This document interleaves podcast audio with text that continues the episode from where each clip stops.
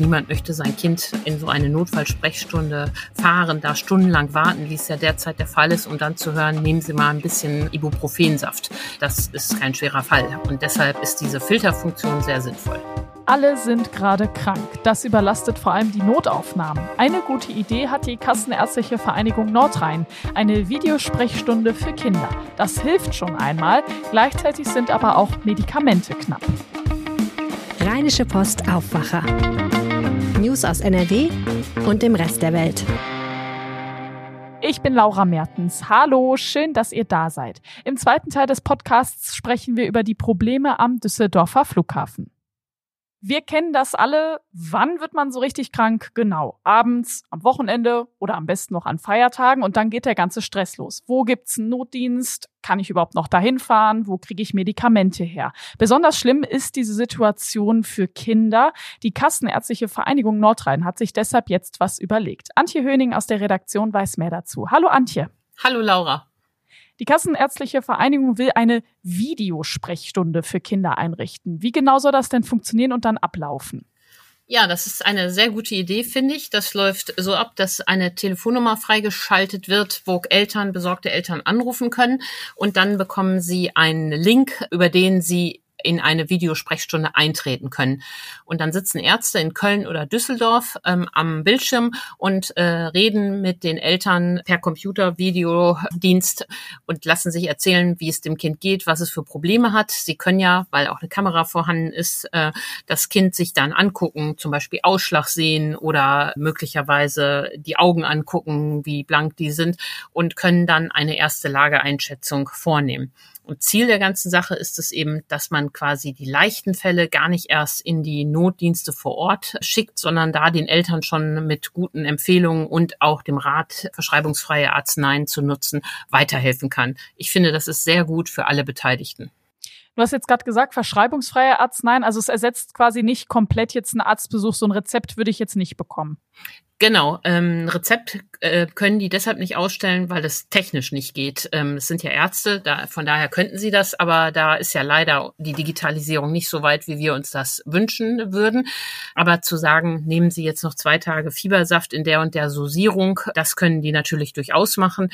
Und wenn sie sich nicht sicher sind oder vor Ort ähm, oder das per Computer eben nicht entscheiden können, dann werden sie natürlich selbstverständlich sagen, das muss sich ein ähm, Kinderarzt vor Ort und live und in Farbe angucken Sie sind ein Fall für den Notdienst. Also es ist einfach ein sinnvolles Zusatzangebot. Und das soll es langfristig geben oder ist es jetzt eher so ein kurzfristiges Ding, okay, Weihnachten oder wenn später dann vielleicht mal an Ostern oder soll es das wirklich immer geben? Nee, erstmal ist es bis Ende Januar befristet, vor dem Hintergrund, dass Winterzeit ja gerade die Zeit für viele Infektionen ist und man jetzt einmal testet, ähm, wie das von den Eltern angenommen wird.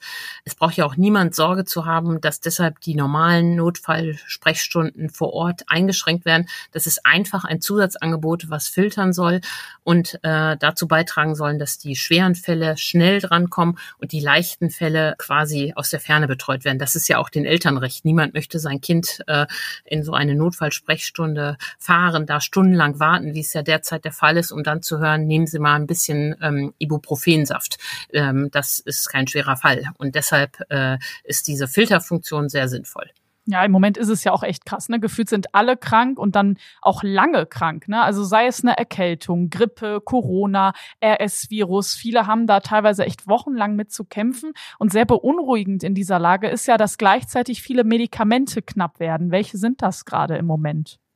Ja, das ist ja in der Tat verrückt, dass selbst äh, billigste Medikamente wie eben Fiebersaft knapp ist. Also was wohl äh, vor allem fehlt, äh, ist ähm, Ibuprofen oder Paracetamol in Saftform, wie Kinder das ja nun mal nehmen können, die noch keine Tablette schlucken würden.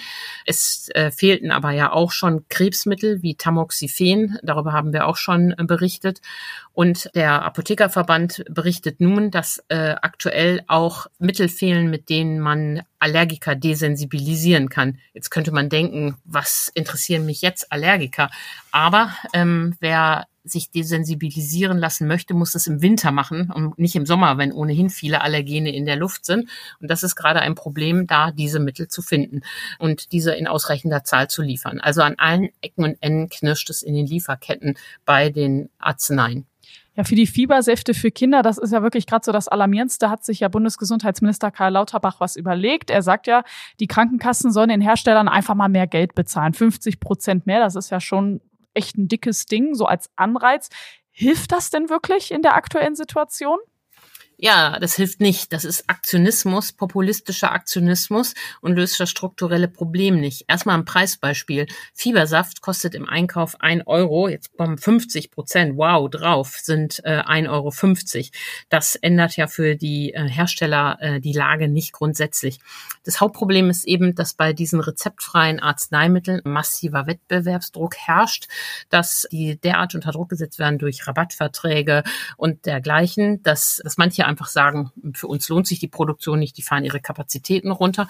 Und wenn dann hohe Nachfrage, wie jetzt außergewöhnlich hohe Nachfrage und möglicherweise Lieferprobleme, sei es in Indien oder China, zusammenkommen, dann haben wir eben eine derartige Fiebersaftkrise. Und das ist mit ähm, ein paar Cent nicht zu lösen. Das muss man strukturell lösen, indem man die Preisgestaltung für diese Generika, für diese rezeptfreien Arzneimittel neu aufsetzt. Für innovative Arzneimittel macht der Staat keine Vorschriften. Da können die Pharmahersteller hier Mondpreise nehmen. Aber bei den Generikern, was ja eigentlich die Basisversorgung für Krankheiten leichterer Art ist, hat man es übertrieben. Da müsste er ansetzen. Stattdessen haut er da jetzt mal einfach, auch ohne mit den Kassen zu sprechen, äh, so eine neue Festbetragsregelung raus. Das ist zwar typisch Lauterbach, aber nicht überzeugend können wir also streichen. Auch die Bundesärztekammer hat sich ja Gedanken wegen der Medikamentenknappheit gemacht. Sie hat einen Medikamentenflohmarkt vorgeschlagen. Was soll das bedeuten? Ja, das war der Ärztepräsident Reinhardt, der das vorgeschlagen hat. Und er hat es gut gemeint. Um die Verteilung ähm, zu sichern, wollte er, dass Leute, die äh, Fiebersaft oder andere Medikamente zu Hause haben und nicht brauchen, die anderen zur Verfügung stellen. Die Apotheker sind da natürlich alarmiert. Es geht dabei nicht darum, dass man sich unter Verwandten oder Nachbarn aushilft. Das, äh, dazu braucht man ja auch keinen Flohmarkt. Das macht man ja schon automatisch, sondern es geht darum, dass man das so institutionalisiert. Und wenn der Ärztepräsident da an so eine Art Ebay für Medizin denkt, dann droht natürlich tatsächlich, dass da ähm, Fälschungen drüber vertrieben werden, weil es ja so schön lohnend ist. Oder dass sich da auch Leute eindecken, ohne da entsprechend nachzufragen. Also da kann ich die Apotheker verstehen, die sagen, Medikamente gehören in die Apotheke und nicht auf den Flohmarkt. Und Thomas Preis, der Chef des Apothekerverbands Nordrhein, gibt dem Ärztepräsidenten dann auch schön einen zurück, indem er sagte, Ärzte behandeln ja auch nicht auf dem Jahrmarkt. Also den Punkt kann ich verstehen. Da gut gemeint, aber nicht zielführend war der Vorschlag. Hm, also auch keine gute Idee. Das heißt ja jetzt im Endeffekt, dass wir irgendwie noch eine Weile damit klarkommen müssen, dass Medikamente knapp sind, während einfach alle krank sind. Ja, genau. Oh, es wird eben ganz schnell Zeit, dass äh, Lauterbach da an diesem grundlegenden ähm, Problem arbeitet, ähm, um das ähm, äh, hinzubekommen, dass Anreize geschaffen werden, dass die Produktion wieder auf die Schultern mehrerer Hersteller verteilt werden. Dann können Ausfälle bei einem Hersteller fallen dann nicht so ins Gewicht. Äh, Lieferkettenprobleme, sei es wegen Transport oder, wie wir es ja oft erlebt haben, Lockdowns in China, können dann nicht mehr so äh, starke Auswirkungen haben. Es ist im Grunde immer das Gleiche nicht alle Eier in einen Korb legen, die Lasten auf viele Schultern verteilen, das sichert eine stabile Versorgung. Und da müssen wir hin zurückkommen. Danke dir, Antje. Vielen Dank, Laura. Wenn euch dieser Podcast gefällt, dann lasst uns doch gern eine gute Bewertung da. Danke. Weiter geht's jetzt mit dem zweiten Teil. Darüber haben wir in den vergangenen Monaten ganz oft gesprochen, der Düsseldorfer Flughafen und seine Pannen. Ich erinnere noch mal kurz dran, ultralange Wartezeiten am Check-in und an den Sicherheitskontrollen, verloren gegangene Koffer. Jetzt stehen wir ja kurz vor den Weihnachtsferien und die vergangenen Wochen waren ja eher ruhig. Da könnte man ja meinen, der Flughafen hätte die viele Zeit genutzt, um die Sachen zu verbessern. Lilly Stegner aus dem NRW-Ressort der Rheinischen Post ist dafür jetzt zu Gast. Hallo Lilly. Hi. Wichtigste Frage, hat der Flughafen was getan? Nicht wirklich. Wobei man dazu sagen muss, diese ganzen Probleme, die bei den Sicherheitskontrollen der Passagiere in den letzten Wochen und Monaten für Aufsehen erregt haben, die sind ja gar nicht in der Hand des Flughafens. Zuständig ist da aktuell die Bundespolizei, die diese Kontrollen wiederum an Dienstleisterfirmen weitergegeben hat. Das ist am Düsseldorfer Flughafen der ähm, DSW, nennt sich diese Firma, Deutsche Schutz- und Wachdienst. Und äh, die haben eben in den letzten Monaten extrem mit Personalnot zu kämpfen, was zum Teil auch daran liegt, dass sie bisher immer nur Menschen in Teilzeit angestellt haben. Ja gut, das ist im Grunde logisch. Ne? Wenn ich jetzt mehr Personal brauche, das aber nicht mal eben herzaubern kann, dann sollte ich natürlich meinen Mitarbeitenden anbieten, mehr zu arbeiten. Tatsächlich ist das jetzt die große Neuerung, die auch ein bisschen äh, Hoffnung gibt und auch so ein bisschen ja ein Schritt in die richtige Richtung ist. Ab Februar will die DSW nicht nur die Menschen, die sie jetzt schon angestellt hat, äh, die die Möglichkeit bieten, in Vollzeit zu arbeiten, sondern auch bei den Neueinstellungen, was natürlich dann schon mal, wenn die Menschen ihre Stundenanzahl dort aufstecken stocken können, ein großes ähm, Zugeständnis sein wird und äh, ja das Problem hoffentlich ein bisschen mildert. Mm, ja, das wird natürlich den Leuten nichts mehr bringen, die jetzt über die Weihnachtstage weg wollen, ne? Nee, also das muss man sagen. Die Weihnachtsferien sind im Prinzip aus planerischer Sicht da gelaufen. Ähm, es werden rund 600.000 Passagiere über die Weihnachtsferien erwartet werden. Alleine jetzt am Freitag, wenn die starten, 45.000. Und ähm, da muss man sagen, da sind Warteschlangen im Prinzip vorprogrammiert, weil all diese Änderungen greifen eben noch nicht und äh, die Vollzeitstellen werden ohnehin erst ab Februar besetzt. Und dann muss man dazu sagen, kommt da ja auch nochmal die Ausbildungszeit, denn man braucht ja auch eine gewisse Qualifikation, um Passagiere zu kontrollieren. Wie sieht's denn mit den Osterferien aus? Das ist ja dann im kommenden Jahr die erste große Reisewelle, die wir erwarten können. Man hofft es. Es gibt unterschiedliche Stimmen. Äh, die Menschen sind unterschiedlich optimistisch. Äh, ich habe gesprochen mit Sander Martens, die ist Bundestagsabgeordnete für die SPD.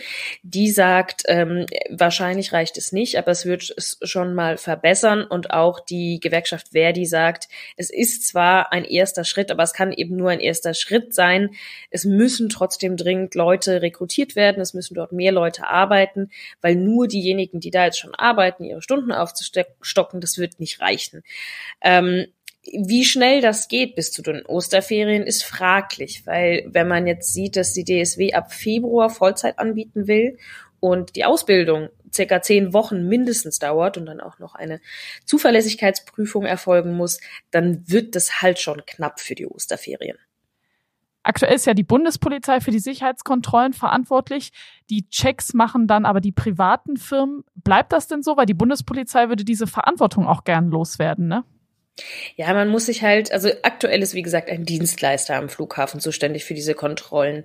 Die Bundespolizei verantwortet das, steuert das und, und sucht auch quasi den, ähm, den Dienstleister aus. Wer da in Zukunft für verantwortlich sein soll, das ist ja aber gerade und auch eigentlich schon seit Monaten die große, große Frage. Also es gibt Politikerinnen zum Beispiel wie Frau Martens, die ich eben schon erwähnt habe, die sich für das sogenannte Münchner Modell aussprechen, wo es quasi eine Tochtergesellschaft des Landes wäre, die das Ganze in der Hand hält. Das heißt, es wäre nicht mehr in privater Hand, sondern in öffentlicher Hand. Dann gibt es auch den Flughafen selbst, der sagt, wir würden es gerne selber steuern und regeln. Das hat jetzt gerade der scheidende Flughafenchef bestätigt in einem Interview mit der Redaktion. Da wird, glaube ich, noch einiges passieren, aber das dauert und auch da äh, brauchen wir für die Osterferien keine großen Neuerungen zu hoffen. Infos waren das von Lilly Stegner. Danke. Sehr gerne.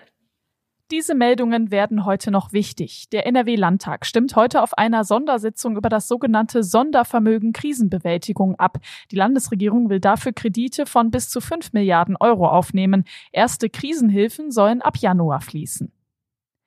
Bei der Gasexplosion in Duisburg-Mündelheim haben sich vier Menschen verletzt. Der Stadtteil könnte noch heute keine stabile Gasversorgung haben. An einer Baustelle an der B288 war ein Feuer an zwei unterirdischen Gasleitungen ausgebrochen. Alle aktuellen Infos dazu findet ihr jederzeit auf RP Online. In Washington wird heute der Abschlussbericht zum Sturm auf das Kapitol erwartet. Am Montag hatte das Gremium empfohlen, den früheren US-Präsidenten Donald Trump in vier Anklagepunkten strafrechtlich zu verfolgen. Am 6. Januar 2021 hatten Trump-Anhänger das Kapitol angegriffen. Wir schauen jetzt aufs Wetter. Der Tag startet mit vielen Wolken und stellenweise einzelnen Regenschauern. Am Nachmittag bleibt es meist trocken. Dazu Höchstwerte von 6 bis 11 Grad. Morgen wird es sehr grau und trüb, zwischendurch auch nasse Phasen bei 9 bis 12 Grad. Und das war der Aufwacher vom Mittwoch, dem 21. Dezember. Ich bin Laura Mertens. Ciao!